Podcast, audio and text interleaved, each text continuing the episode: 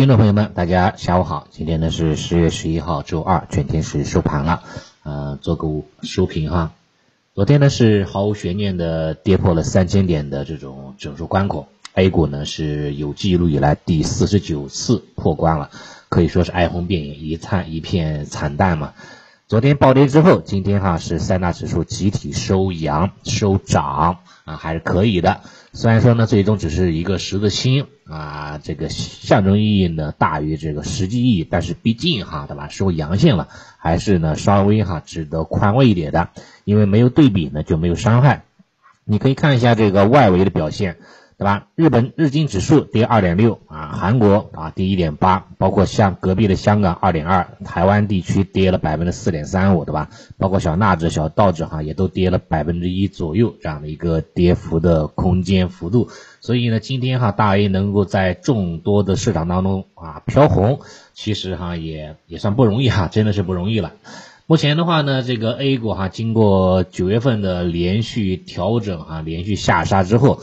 啊，所有的板块可以说哈都排队跌了一遍啊，下跌的空间哈是明显的衰减了。尤其什么呢？杀马特行情进入到了尾声了啊！你像昨天啊，比较坚挺的这个五幺九茅台，吧都大跌补跌了，对吧？这个我觉得话就没有就就就想不出来还有什么票，还有什么白马股再再再补跌了啊！这个这个我觉得话就差不多了。啊，这是对白马白马的一个杀跌的行情过程已经是进入尾声了。另外呢，从时间上来看，对吧？我们知道十五号周六已经定好好日子了，对吧？所以呢，当下这个维稳的预期呢还是有的，还是要不断的去增强的。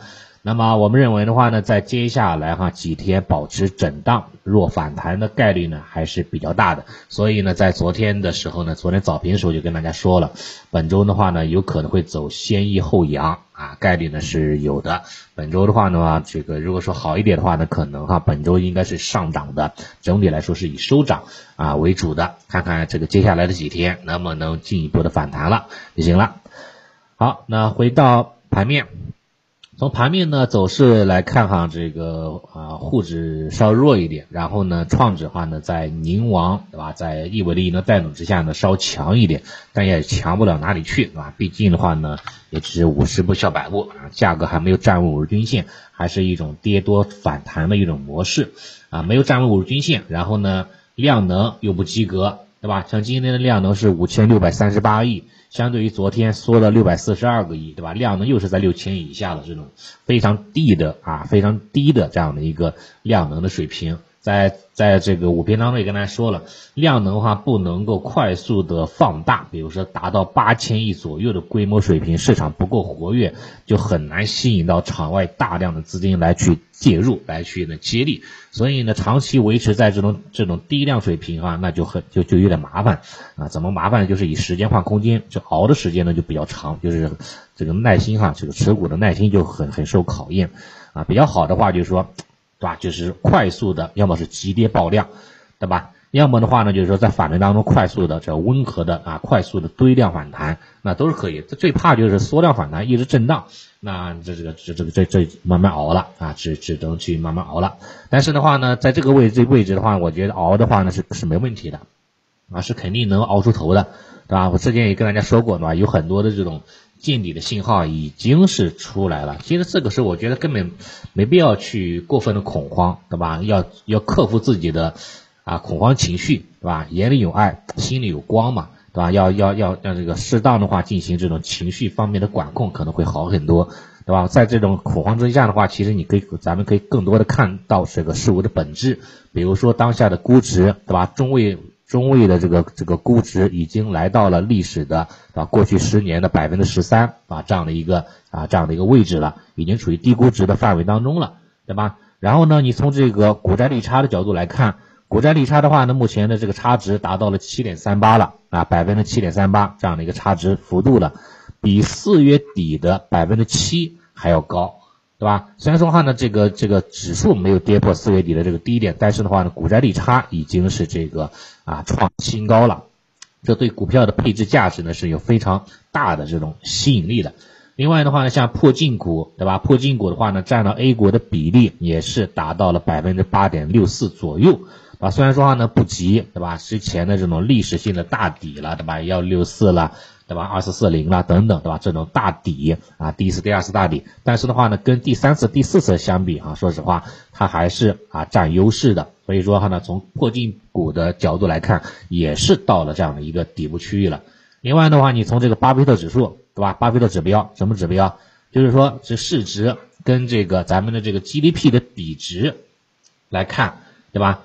目前的话呢，也是比较接近这样的一个底部的区域，因为整个的话呢，这个对吧？巴菲特指数对吧？是总市值跟 GDP 的比值哈，长期是维持在零点五到一的这样区间波动的，高于一那肯定是有风险的，对吧？基本上的话呢，都是这个冲高回落的概率比较大，当然也有两次比较特殊啊，零七年包括一五年对吧？是超过了一，达到了一点三甚至说一点五这样的一个水平，但大部分到一都是有风险的，接近零点五的话呢，机会比较大。当下是多少？当下的话呢是零点七啊，零点七二左右这个位置。当然很可能会说啊，零点七二离零点五不是还还很还很远吗？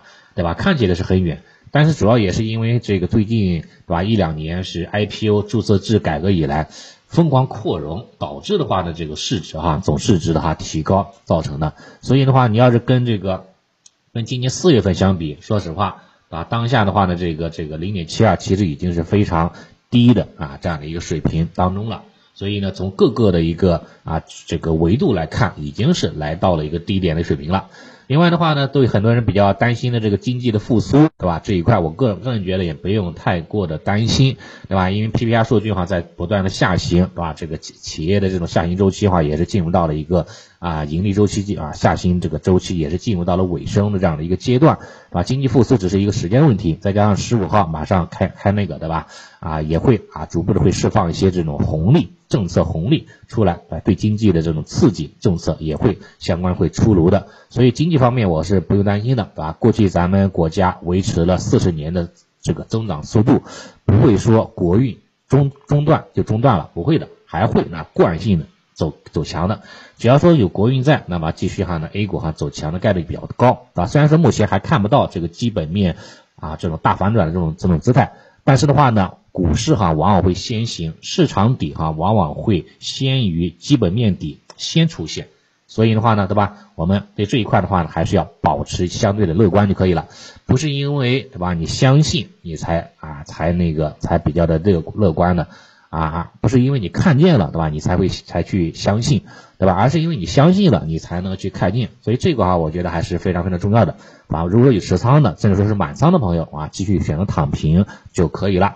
如果说还有仓位的朋友，对吧，并且有精力的朋友，那么你可以呢把适当的这个精力哈啊，你可以放在一些三季报业绩有望超预期的方向啊，可以搏一下短线的机会，应该是有的，对吧？这个在我频道里跟大家说了，两大方向有可能是机会比较多。那第一大方向就是新能源赛道方向，主要代表像光伏、储能，对吧？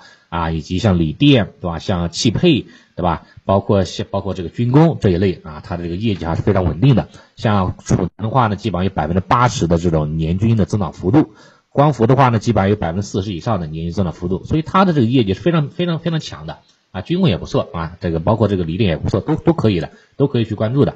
另外一个方向就是这个啊，煤炭对吧？然后呢，像这个这个油气了这一块，把传统能源能源危机这一块。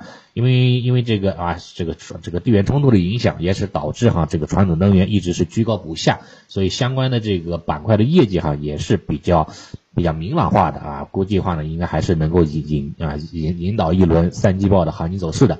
你可以从今天对吧，今天的涨停板，今天的大涨的个股对吧，很多都是三季报预盈预增的，大幅超预期的个股，高开高走，或者说是直接是封涨停的。所以从市场的走势来看，对吧？业绩线应该在接下来的一段时间将成为市场的这个很可能的一个主线方向，可以呢适当的去留意一下就行了。好，那今天的话呢，盘面情况呢就简单啊说这么多啊。